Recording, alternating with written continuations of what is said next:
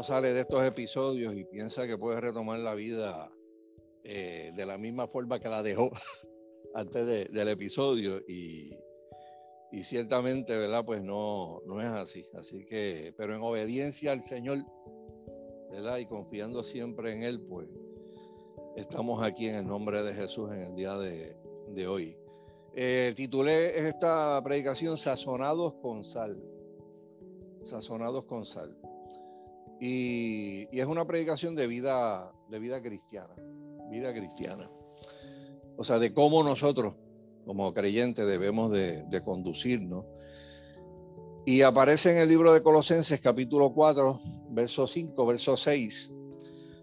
Y dice la palabra del Señor de la siguiente manera. Andad sabiamente para con los de afuera, redimiendo bien el tiempo.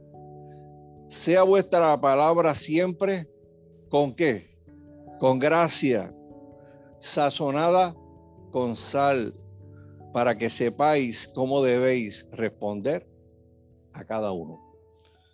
Las versiones modernas, eh, parafraseadas, traducen este verso de esta manera. Compórtese sabiamente con los no creyentes y aprovechen bien el tiempo. Su conversación debe ser siempre agradable y de buen gusto y deben saber cómo contestar a cada uno. La versión este, eh, internacional lo pone un poquito este, más, claro todavía y, y, más cercano también a las palabras eh, eh, originales en griego que se escribía esto. Compórtense sabiamente con los que no creen en Cristo, aprovechando al máximo cada momento oportuno. Aprovechando al máximo cada momento oportuno y que su conversación siempre sea amena y de buen gusto. Así sabrán cómo responderle a cada uno. Eh, en una pared cerca de, de la entrada de, del Álamo, en San Antonio, Texas, hay un memorial a, a una de las personas que, que murió peleando ¿verdad? allí. Eh, él se llamaba eh, James Butler Bonham. Y en el memorial, pues hay una foto. Hay una foto. Hay una imagen, pero no es la de él. No es la de él, ¿verdad? Y es el retrato de su sobrino. Y en la inscripción hay una explicación. Dice, no existe una fotografía de James Butler Bonham. Esta foto es de su sobrino, que llegó a parecerse tanto a él. Y esa nota. Era la foto del sobrino y quisieron honrar la memoria de ese hombre con esa foto de ese sobrino que llegó a ser tan parecido a él. Y esa foto fue puesta allí por una familia, ¿verdad? Que no quería que la gente se olvidara de la apariencia y el acto de un hombre, ¿verdad? Que, que murió en el, en el, Álamo luchando por, por la libertad. Eh, Saben, hermano, eh, no existe una fotografía verdadera de Cristo. Hay muchas pinturas y conjeturas de cómo era este, Cristo, pero no existe una verdadera eh, fotografía de él. Pero su parecido, en términos de vida y carácter, se puede y se debe reproducir en cada uno de nosotros. En cada uno de nosotros. O sea que lo que nosotros vivamos como personas, actitudes, carácter, comportamiento, puedan hacer que la gente de afuera puedan ver, puedan ver a Cristo en nuestras vidas. Porque aquel que murió para redimirlo de nuestros pecados, que se levantó de entre de los muertos, desea eh, vivir en nuestros corazones desea eh, tener residencia dentro de nosotros mediante el Espíritu Santo para podernos moldear a su imagen y producir un retrato que el mundo pueda ver. Y eso es lo que el apóstol Pablo le está diciendo a los colosenses en el texto que leímos al principio, cuando en el verso 5 habla de andad sabiamente para con los de afuera. Eh, si usted se lee, y esto es asignación, ¿verdad? Aparte, léase el capítulo 3, el capítulo 4 después en su casa, del libro de Colosenses, porque esos dos capítulos hablan de cómo deben de vivir como hombres y mujeres nuevas, todas las personas que reciben a Cristo como su Señor y Salvador. Esos capítulos nos hablan de los deberes que tenemos como familia cristiana y nos habla de los deberes sociales también. Cómo debemos comportarnos con la gente que no tiene a Cristo, no ha recibido a Cristo. Y esos dos versos, pues, eh, se nos enseña eso, o sea, relacionarnos con estos dos grupos de personas. Pero antes de entrar a cómo relacionarnos con las personas de, de afuera, eh, y habiendo, ¿verdad? Y hablando de nuestros deberes, los unos para con los otros dentro de la iglesia, podemos decir, sin lugar a dudas, que entre nosotros, los creyentes, hay un vínculo. Entre toda la familia de fe, de todas las iglesias en Puerto Rico, hay un vínculo, ¿verdad? Eh, porque nuestra devoción a Dios, tu amor, tu compromiso por Dios, eventualmente se va a convertir también en un compromiso y es una devoción también para la gente que está a tu derredor, ¿verdad? Y según vamos creciendo y madurando, vamos creciendo en afecto y en cuidado. Y toda la gente que lleva años y años en esta iglesia sabe pues, cómo, nos, cómo nos amamos, ¿verdad? Como si fuéramos familia. Y somos familia, familia de fe. Eh, la gente que no tiene a Cristo en el corazón no tiene ese mismo vínculo. Puede, amar, este, pueden preocuparse unos por otros, sí, pero ese vínculo espiritual no lo tienen. Y, me explico. Nosotros venimos aquí hoy, domingo, nos congregamos. Venimos el martes a nuestro culto de oración. El jueves nos reunimos a estudiar la palabra. Eh, y antes y después de los cultos nos podemos contar experiencias, testimonios, nos pegamos el vellón también. ¿verdad? Esta iglesia también es media bellonera. Este, sí, o sea que la gente que se conoce se pega bellones y todo. Eh, nos gufiamos, eh, nos contamos el, los días, el día, los días, la semana, mira, pasó esto, pasó aquello, pasó lo otro. Y en ese particular, pues eh, yo puedo decir que tenemos un profundo, una profunda unidad espiritual, ¿verdad? Y de pertenencia que, que conforta el corazón. O sea, yo quiero ir a la iglesia para yo ver a los hermanos. O sea, yo quiero ir a la iglesia para testificar lo que ha pasado en la semana. Eh, yo quiero que ellos sepan cómo yo me siento. Yo quiero saber cómo ellos se sienten. Y ese feeling, ¿verdad? Eh, de que esta gente con la que yo paso varias horas en la semana son más que hermanos y amigos, es una realidad. La gente de la iglesia son parte de nuestra, de nuestra vida. Pero salimos de la iglesia, visitamos la casa de un vecino eh, o un familiar o no creyente, podemos estar en una reunión familiar y mire, y, vamos y, y hablamos y nos saludamos y nos queremos y nos amamos y qué sé yo, y usted trata de, de echarse para atrás para escuchar las conversaciones, los temas de conversaciones, las actitudes, qué es lo más importante para ellos. Y de momento usted se da cuenta de algo, eh, wow, esta gente es mi familia, este, es mi sangre, pero falta algo. Y es el vínculo espiritual que solamente tienen aquellos que han tenido una experiencia espiritual con Cristo Jesús. Eh, y tú no sientes tal vez el mismo grado de conexión espiritual que tienes con los hermanos en la iglesia. ¿Por qué? No es porque te lavaron el cerebro en la iglesia. O sea, no es porque usted es un fanático certificado, no, no. Es que existe un lazo de unión espiritual dentro de los creyentes. Cuando usted se convierte al Evangelio, usted entra en una familia de fe, la familia de Dios. Eh, y en la iglesia y en Cristo nos amamos y nos servimos como si nos hubiéramos conocido de toda una vida. Nos protegemos nuestra dignidad. De hecho, se supone que nosotros nos amemos de esta manera que habla en Colosenses capítulo 3, quiero que lo busque. Antes de entrar eh, en la relación con los de afuera, estamos hablando de las relaciones entre nosotros.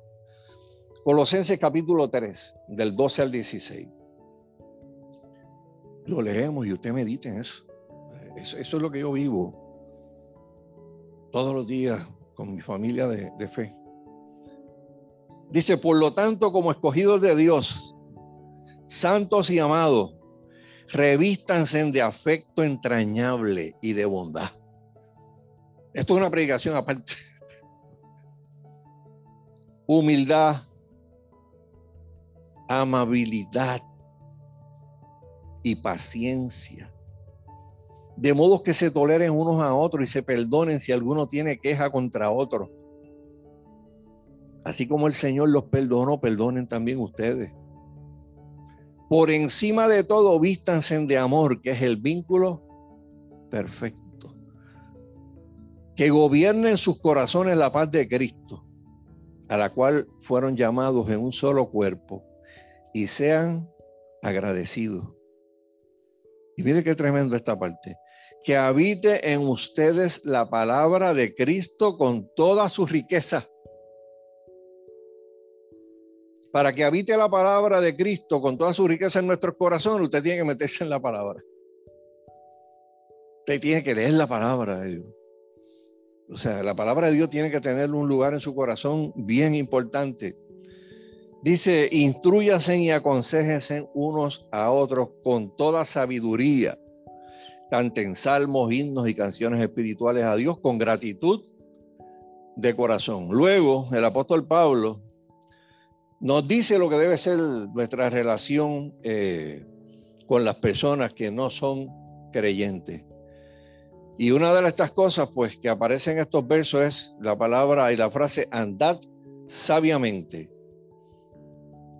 Cada vez que el apóstol Pablo utiliza la palabra esta andad, era una de las favoritas de Pablo para referirse a comportamiento, a acciones y a la manera de nosotros conducirnos frente al mundo. Cuando la Biblia habla de andar, se refiere a eso, no se refiere sencillamente a dar pasito ¿verdad? Y, y, caminar.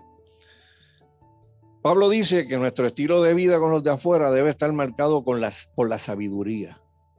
Por la sabiduría. ¿Por qué? Hermano, porque nosotros somos cartas abiertas que vamos a ser leídas todos los días por la gente que nos rodea. La gente que no es creyente nos va a estar observando continuamente. Menciona en su vecindario o en la escuela o en la universidad o en el trabajo que usted es cristiano. Y desde ese momento la postura del no creyente es, te voy a estar chequeando te voy a estar chequeando. O sea, eh, y nosotros no debemos hacer nada que ponga en peligro nuestro testimonio o que deshonre el nombre de Jesucristo. Andar en sabiduría, hermano, es aplicar el conocimiento de Cristo y de su palabra a, a nuestras vidas diarias. Sabiduría es la aplicación exitosa del conocimiento. Repito, sabiduría es la aplicación exitosa del conocimiento. Yo creo que en esta iglesia y en muchas iglesias en Puerto Rico, eh, ¿verdad? Hemos sido responsables, ¿verdad? En proveerle a ustedes las claras enseñanzas de la palabra de Dios, de las enseñanzas de Jesucristo, de lo que es la sana doctrina. O sea, nosotros le hemos impartido a esta iglesia mucho conocimiento, pero la pregunta de los 64 mil chavitos es, ¿cuán exitoso estamos siendo en traducir ese conocimiento en acción? ¿Verdad? Eh, ¿Por qué traigo esto, hermano? Eh, miren, las encuestas y sondeos eh, de opinión que se hacen en los últimos años a veces revelan unas tendencias bien perturbadoras de la iglesia moderna. ¿verdad? Cuando la compara con otras iglesias, qué sé yo, desde el primer siglo para, para acá. Eh, y muchas encuestas dicen que aunque la mayoría de las personas en la calle, si usted le dice, ¿usted cree en Dios? El 98% le va a decir que sí, sí, creo en Dios. Eh, pero cuando empiezan a hacerle preguntas sobre temas de actualidad y qué sé yo, las respuestas no son las respuestas que hay en la palabra de Dios. Son otras cosas, son otras cosas. O sea que sus vidas personales no reflejan la contestación de decir que creen en Dios, ¿verdad? En cuanto a valores, en cuanto a valores, ¿verdad? A veces morales se refiere. En otras palabras, la forma de pensar de muchos cristianos hoy no se diferencia mucho de lo que piensa mucha gente eh, allá afuera. Eh, por eso es que es tan importante, hermano, decirle a la gente que llega a la fe que se meta en la palabra de Dios. ¿Cómo usted puede explicar que en los años 70, chamaquitos de escuela intermedia, de escuela superior, algunos que estaban empezando a coger sus primeros años en la, en la Universidad de Puerto Rico, de momento eh, empezaran a predicar eh, el, Evangelio con un poder extraordinario. O sea, que Dios le diera una, que Dios le diera palabra, palabra y poder para poder eh, compartirlo con otras personas, que no sea como una evidencia de que el Espíritu Santo, ¿verdad? Llegó hasta ellos y los llenó de, de poder, pero era porque la palabra moraba en abundancia en nuestros corazones. Y lo que leíamos en la palabra eh, para nosotros era ley total. Si la Biblia me decía que yo tenía que vivir así, así era que yo iba a vivir. A mí no me importaba lo que me, dijera el mundo, lo que me dijera la sociedad, lo que me dijeran mis amigos, los amigos que tenía en la iglesia y los amigos que tenía fuera de la iglesia. No, no, yo quería obedecer a Dios. O sea, hay un mundo, hermano, que nos está mirando constantemente que tiene unas expectativas de nosotros como, como creyentes, sean expectativas morales, sean expectativas espirituales, sean expectativas de conducta culturales. Mire, hay gente que no conoce a Dios o que lo, el único conocimiento que tiene de Dios fue que le dijeron que lo llevaron a bautizarse cuando era chiquito a la iglesia o que fue a casarse a la iglesia. De la otra experiencia que no va a recordarse cuando lo lleven a la iglesia a velarlo, ¿verdad? Este, pero esas fueron sus visitas a la, a la, a la iglesia. Eh, y muchas de las personas que no tienen un conocimiento grandísimo, por lo menos saben que hay unos 10 mandamientos. Y saben que en una parte de esos 10 mandamientos, los últimos, ¿verdad? De los últimos, habla de no hagas esto y no hagas aquello y no hagas lo otro. Y mucha de esa gente tiene la expectativa de que si usted es creyente, usted no miente. Usted no tiene un hábito, ¿verdad? De, de mentira o que usted no, no, hace esto, no hace aquello, no hace lo otro, y está mirándolo. Y cuando nosotros erramos al blanco, sencillamente, pues tal vez una persona que estaba mirándonos con una expectativa de que, wow, yo necesito algo que cambie mi vida. Esta persona lo veo y, y me, y me gusta lo que está pasando en su vida, pero yo quiero saber si es verdad lo que tiene. Yo quiero saber si es genuino lo que esa persona tiene o esa persona es, funny, está haciendo un teatro y nos están mirando y mirando y mirando. Y cuando se dan cuenta de que somos tan seres humanos como ellos, pero que sí tenemos una fe, que podemos sufrir por la verdad, o sea, que, que, amamos la, la verdad, eh, yo creo que esa es una de las herramientas evangelísticas más grandes que hay para atraer gente al reino de, del Señor.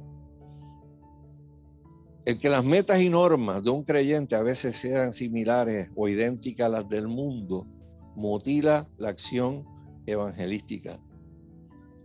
El que no es creyente, que nos observa, no puede decir esta frase que yo he escuchado a veces de personas allá afuera.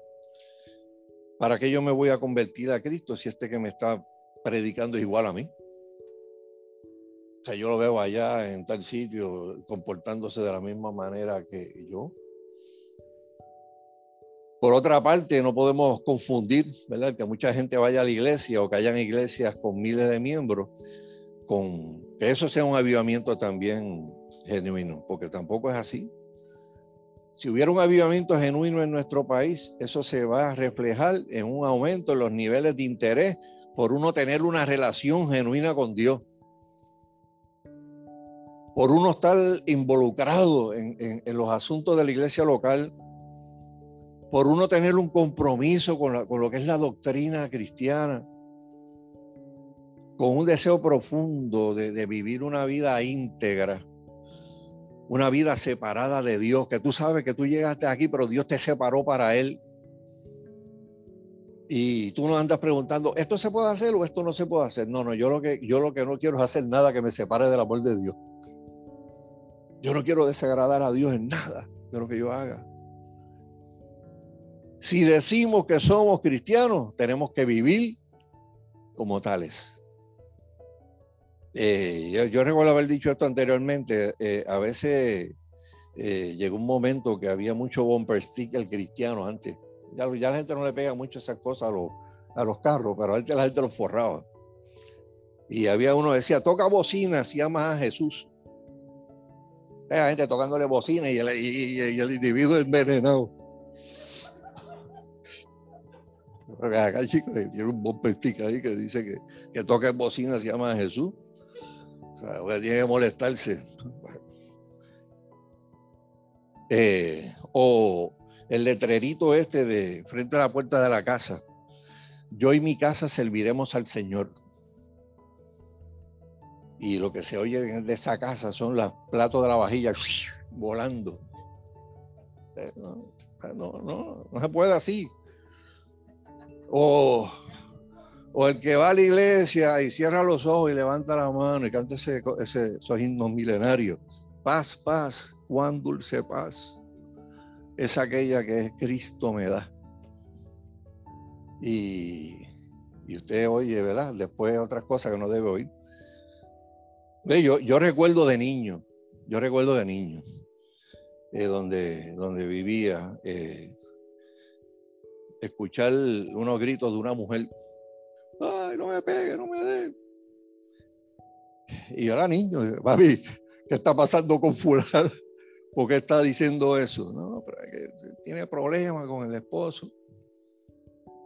Oye, pero el esposo era, que, era el músico de la iglesia. y uno como niño, pero mami, pues él no es cristiano, y mami decía, pero, pero coloco calma, no, no juzgue a la gente, pero, o sea, eso no está bien, eso que está haciendo no está bien. O sea, pero uno como niño cuestionaba eso. Deja rayo, espérate, pero es esto. O sea, eh, o el bumper sticker de soy cristiano, mi amor es Jesucristo. Y se comporta como un salvaje al volante. No se puede. Por eso el apóstol Pablo nos dejó esa enseñanza en Colosenses. Mire, primero, dice que tenemos que vivir que sabiamente, ¿verdad?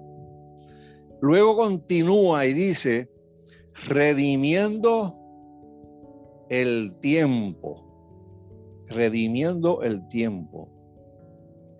O sea, al mismo tiempo que uno tiene que comportarse sabiamente, de esa misma manera tiene que buscar activamente oportunidades para compartir su fe.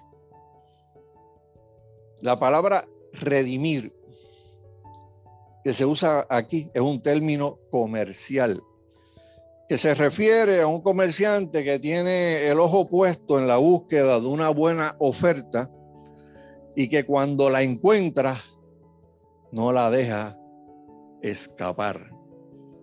Y cuando escribía esto, eh, me recordaba, el Espíritu me, traía la memoria este pasaje que aparece en el libro de Mateo capítulo 13, 45 y 46, que dice que el reino de los cielos es como un tesoro escondido en un campo, que un hombre lo encuentra y lo oculta nuevamente. Luego se va lleno de alegría, vende todas sus posesiones y compra ese campo.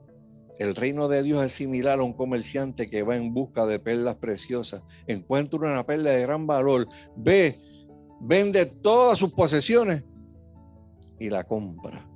Eso es, eso es redimir. O sea, está usted buscando oportunidades, oportunidades, en este caso para compartir la palabra de Dios. Es como si Pablo nos estuviera diciendo, en idioma acá, eh, actual, mantén tus ojos abiertos ante cualquier oportunidad que tengas para adelantar el reino de Dios. Eso es redimir el tiempo. Andar sabiamente y buscando oportunidades. O aquí yo tengo una oportunidad. Esta persona me hizo esta pregunta. Esta es la oportunidad que yo tengo para presentarle al Señor. o para hablarle, ¿verdad? De lo bueno que ha sido Dios conmigo y testificarle eso. Eh, hermano, porque eh, yo no sé cuánto han visto los programas estos eh, de subasta que hay en Estados Unidos, que la gente va ya viejera y dice, venga, esto que está aquí, yo tengo esto aquí, qué sé yo. O gente que ha ido a garage sales y ha visto un montón de copas esas medias mozas o amarillitas que la están, ah, mira, esto, esto está ahí, viene de los abuelos míos, este, te doy cinco pesos por cada copa esa, ok, llévatela. Eh, y después resultaron ser que eran de plata esterlina. Eh, tremendo negocio, ¿verdad? Eh, yo no sé a cuántos aquí le hubiera gustado en el 1983 haber comprado 100 acciones de Microsoft. Microsoft. O, haber tenido 500 dólares para, para comprar acciones este, de Apple.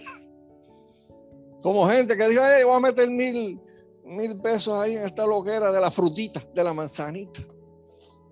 Sin saber en lo que eso se iba a convertir ahora y esas acciones pues lo convirtieron en personas acaudaladas, ¿verdad? Esas son oportunidades allá afuera, en el mundo que uno busca. Pero se supone que en Cristo uno busque oportunidades para compartir la fe y para compartir el Evangelio de Jesucristo. Y si no estamos atentos, no podemos tomar acción cuando nos pasan por al frente esas oportunidades. Y Pablo nos exhorta a nosotros a desarrollar un sentido de alerta. Un sentido de alerta. Y eso es bien importante. O sea, si usted no desarrolla un sentido de alerta en esta vida, ni espiritual ni materialmente, mire, se le van a ir un montón de oportunidades. Se le van a ir un montón de oportunidades. Porque cada día que pasa, se nos presentan tantas para hacer una diferencia eterna en la vida de otras personas. Especialmente en la vida de aquellas personas que, que nos observan, que están cerca de nosotros. Amistades, gente con las que nosotros compartimos, gente que amamos de verdad, gente que son nuestros amigos y nuestras amigas, vecinos, este, compañeros de trabajo etcétera, etcétera. Se dice de este doctor, eh, pastor, doctor Will Houston, que fue pastor del primer tabernáculo bautista de Atlanta. Este señor tenía una iglesia vigorosa, ¿verdad? Y un testimonio sólido. Y en la ciudad eh, había un comerciante eh, exitosísimo pero bien conocido también por criticar la iglesia y los pastores. O sea, donde quiera que iba, tiraba una, una crítica bien pulsante, ¿verdad? Pero ese, ese comerciante, pues en un momento dado también, pues sintió unas inquietudes espirituales, pero como tenía una mala imagen de las iglesias y una mala imagen de los pastores, pues simple y, llanamente, pues eh, tenía deseo de acercarse a una, pero no, no, no, espérate y cogió y dijo, bueno, yo voy a, ver quiénes son de las personas que mejor hablan de pastores aquí. Y sale el nombre de este pastor. El individuo dice, yo voy a hacer un experimento aquí. Contrata un detective privado y le digo, mira, yo quiero que tú estés dos o tres meses, no una semana, dos, y te voy a pagar bien. Yo quiero que tú estés dos o tres meses siguiéndome a este pastor. Y a los dos o tres meses tú me das un informe. A los dos o tres meses, pues el tipo dijo, bueno, conducta A No hay nada malo ni negativo que decir de esa persona.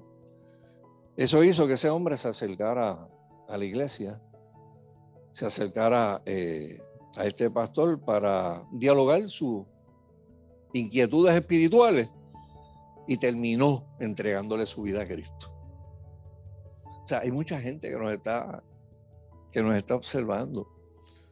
Podemos invitar a la gente a la iglesia, pero esta gente tiene que ver el efecto de la iglesia en nuestras vidas.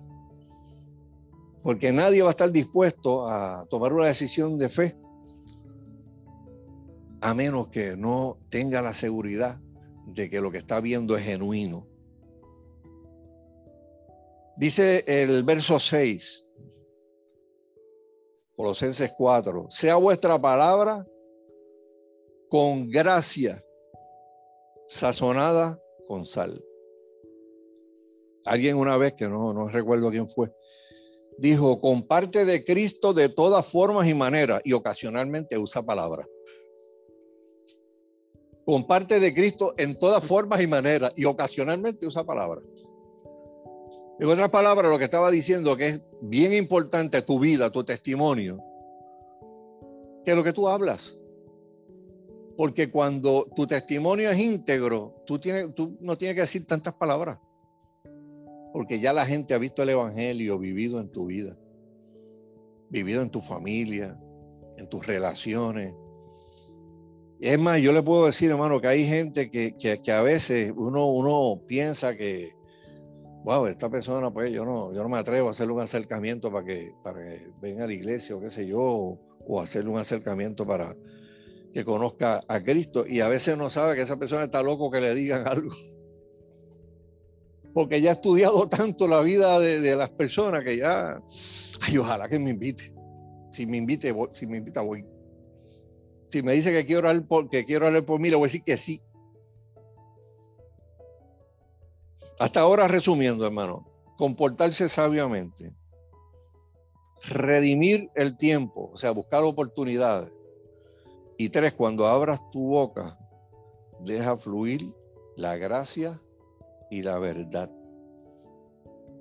La Biblia habla mucho sobre el hablar y sobre, y sobre también cómo nuestra fe debe cambiar el curso que toma la lengua. Uh, la forma que de la sin hueso, que uno se, que abre la boca a veces la gente dice cosas terribles, ¿verdad? Eh, porque jamás en la vida vamos a poder subestimar el poder que tienen las palabras. Hermano, con una palabrita, un juez determina la inocencia o la culpabilidad de una persona. Yo fui guardia y, y los, pasé ocho años en la policía. Y cuando uno iba a los tribunales y aquel juez decía, de pie el acusado, yo veía tipos bravos con la temblequera encima, porque sabía que si aquel juez decía culpable, iba derechito a los aguaciles para que le pusieran las esposas. Para aquel tiempo era el oso blanco, ya no existe. Guayamón. Y he visto personas desplomarse también cuando los declaran inocentes o, o, darle un grito de, euforia. Una sola palabra, inocente culpable. Hermano, con una palabra de un diagnóstico, un paciente puede brincar aliviado de gozo y de alegría. No puede deprimirse o puede derrumbarse. Tienes esto. Es el poder. Hay poder en las palabras, hermano. Por eso el libro de Santiago eh, habla mucho de esto. Es otra lectura obligada. Léase Santiago. Esta semana, esta semana que empieza hoy, léaselo. Solamente son cinco capítulos. Hermano, debemos de dirigir o abundar en nuestras conversaciones hacia la gracia. De hecho, cada vez que escuchamos la palabra gracia, eh, y muchas, ¿verdad? Se ha predicado mucho aquí, ¿verdad? De la, de la gracia inmediatamente viene a nuestra mente eh, favor inmerecido, ¿verdad? Pero ese no es el significado aquí. Gracia en este caso particular de este verso del que estamos hablando, de Colosense, significa aquello que trae deleite, gozo y encanto. O sea, no, no se refiere a gracia salvadora Aquello que trae gozo, deleite a los sentidos, dice otra de las definiciones. Otro dice, aquello que tiene, provee, suple dulzura. Un carácter, un verbo adorable. Eso es gracia. Nuestras palabras tienen que ser palabras con gracia, hermano. O sea, hermano, este año no seamos personas negativas o que estemos criticando todo el tiempo. En vez de ser quejoso, ser argumentativo, en vez de ser un dolor en el estómago, conviértete en una persona que edifica que, y que levanta con sus palabras a la gente que está cerca de ti. Y que tus palabras sean una expresión viviente de, ese amor y de esa confianza que tú tienes en, en el Señor. Yo no sé quiénes y cuántos aquí han vivido la experiencia de estar en un grupo donde hay un elemento que cada vez que abre la boca mete la pata. ¿Verdad? Y uno estaba así, oh Dios mío, fulano va a. Señor, cállalo, lo están cucando, lo están cucando, ya mismo habla. Y usted da la atención que tiene uno por dentro. Porque uno los conoce, ya uno sabe lo que va a decir. Va a decir una cosa y se va a formar ese volumen este, eh, allí, ¿verdad? Eh, miren,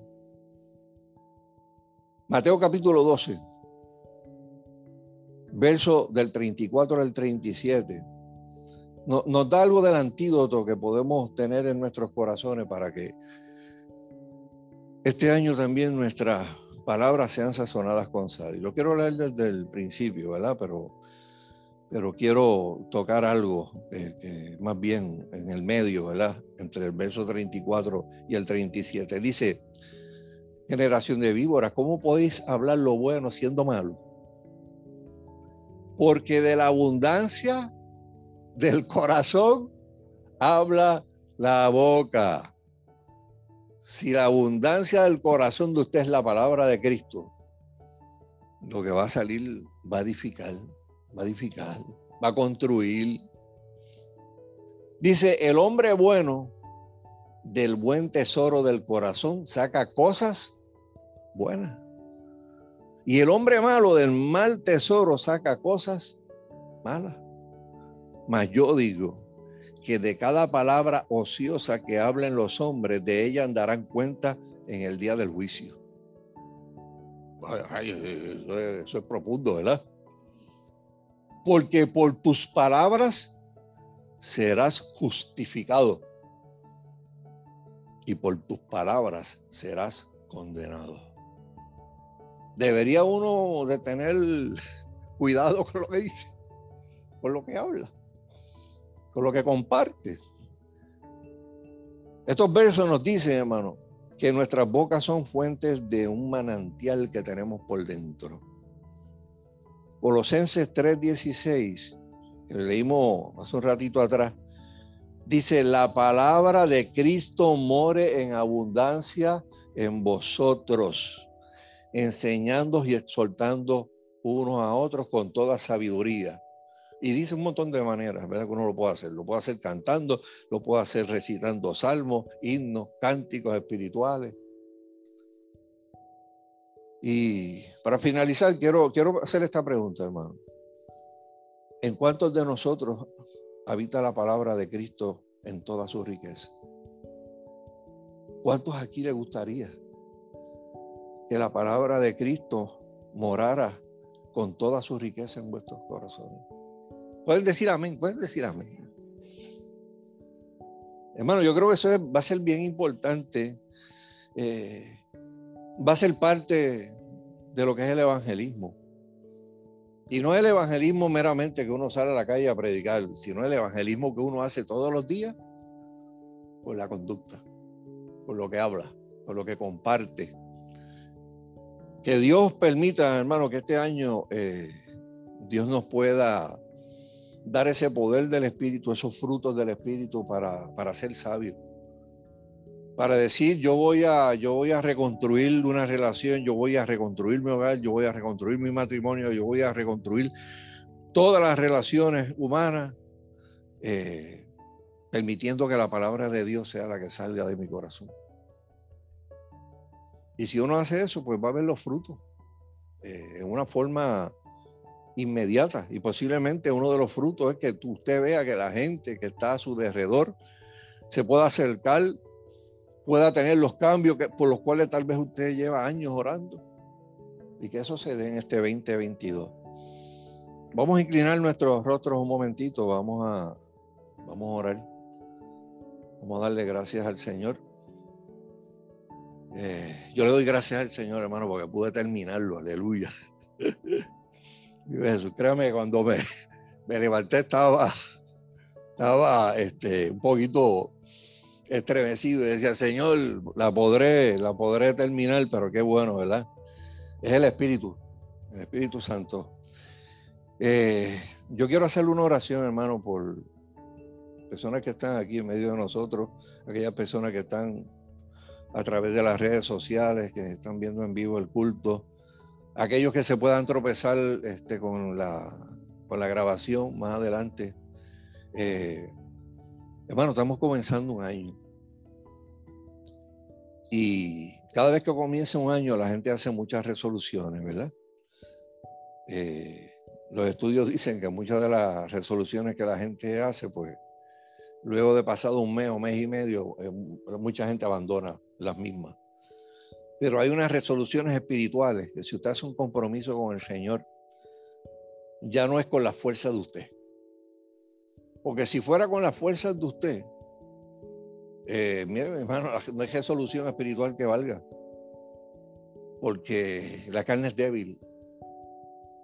Pero la Biblia dice que el espíritu siempre está dispuesto. Y cuando usted dice, Señor, yo te necesito, yo te quiero decir en esta mañana, Señor, desde lo más profundo de mi corazón, que yo te necesito. Ese Padre que está en los cielos, ese Cristo que está sentado a su diestra, que caminó hace más de dos mil y pico de años por esta tierra, que sanó a la gente, que dice que está allá arriba eh, en, este momento en una capacidad de sacerdote y de intercesor por nosotros. Dios va a volverle la mirada o la, dar la espalda a alguien que le diga, Señor, yo te necesito. Usted le volvería la espalda a un hijo natural que usted tenga una hija si le dice, yo te necesito va corriendo y lo, abraza. Pues de esa manera, eh, el que está allá arriba quiere abrazarte en, en, la mañana de hoy. Porque Él conoce tu dolor, Él conoce tus inquietudes, Él conoce todas tus luchas. Pero a veces solamente Dios quiere que tú digas, Señor, yo te necesito. Es como aquel hombre que se le acercó enfermo a Jesucristo y le dijo, Señor, si tú quieres, puedes sanarme. Y el Señor le dijo, sí quiero, sí quiero. Y el Señor te dice en esta mañana a ti, sí quiero. Sí quiero contestar esa oración que tienes. Eh, sí quiero darte esa vida espiritual eh, que, te va, que te va a transformar, que va a transformar a los tuyos. Pero siempre Dios está esperando una respuesta de parte de nosotros. Y mientras estamos ahí con nuestros ojos cerrados, nuestros rostros inclinados, si hay alguien que, que necesita esa oración, yo quiero que ahí donde esté, levante su mano, ¿verdad? Como una señal de que, wow, yo necesito eso. Dios te bendiga mucho. Dios te bendiga, Dios te guarde. Dios te bendiga mucho. Dios bendiga a los hermanos que levantan sus manos porque la escritura dice que somos bienaventurados, ¿verdad? Cuando reconocemos nuestras necesidades espirituales, cuando somos pobres en espíritu. Dice que los pobres en espíritu iban a ser saciados. Dios le iba a llenar la copa. Porque así es que el Dios que nosotros le servimos eh, nos da. Y si alguien todavía no ha tenido esa experiencia de, conocer a Cristo como su Señor y Salvador, también yo le invito en la mañana de hoy a que tenga esa experiencia. Eh, y lo único que usted tiene que es ponerse de acuerdo con Dios y decirle al Señor, Señor, perdóname. Mire, yo, yo me crié en la iglesia. Yo nací en la iglesia, me crié en la iglesia. Mi padre fue lo suficientemente sabio para decirme, tú no vas a ser salvo porque naciste aquí, te criaste en un hogar cristiano. Tú un día tienes que tomar una decisión personal. Y eso pues le agradezco que me lo haya, me lo haya eh, dicho. Pero uno tenía esta lucha y, a, veces uno decía, pero me dice, yo no he matado a nadie, no he usado droga. Yo he vivido una vida bastante limpia. Eh, hasta que el Señor y el Espíritu Santo un día me dijeron, el pecado más grande que tú has cometido es vivir de espaldas a, mí. De estar eh, eh, en una iglesia desde chiquito, pero no, no haber tenido una experiencia espiritual conmigo. Cuando eso me llegó al corazón, yo dije, espérate, este es mi gran pecado, este es el pecado que yo tengo que confesar delante de Dios. Y le dije al Señor, Señor, perdóname, perdóname, porque porque eh, eh, fui hasta orgulloso pensando que otros estaban peor que yo porque habían hecho esto y aquello y lo otro y que yo tenía menos pecado que los demás. Y sentí, wow, me sentí súper pecador ese día. Pero ese día yo le entregué mi corazón a Cristo y todo cambió. Todo cambió, hermano, todo cambió. Fue para el año 1971, por ahí. Ha llovido mucho allá para acá y no me arrepiento de haber tomado esa decisión.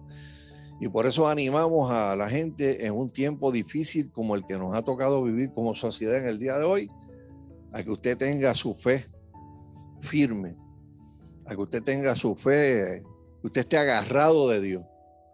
O sea, el 2022, pues posiblemente, y mi oración es que antes de que llegue la mitad de este año la pandemia esa historia, ¿verdad? Y se convierta en un virus de, temporada y podamos lograr un montón de cosas, ¿verdad? Que, que, no se pueden hacer y que, que tenemos una, unas restricciones, ¿verdad? Pero en medio de todo esto, hermano, nosotros debemos ser la gente que, que llena a la gente de esperanza.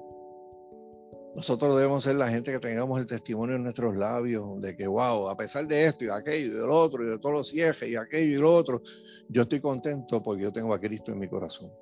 Yo tengo paz. Y esa paz es la que da Dios. Nos ponemos en pie y hacemos eh, la oración final. Y le damos gracias al Señor por darnos el privilegio de este primer día de la semana, segunda semana de, de este año nuevo, eh, poder estar en la iglesia y separar este tiempo para, para Él. Y ahí donde tú estás, mientras yo hago esta oración, eh, una oración personal ahí con el Señor. Siempre yo he dicho esto. El Dios que yo le sirvo es el Dios todopoderoso. En este momento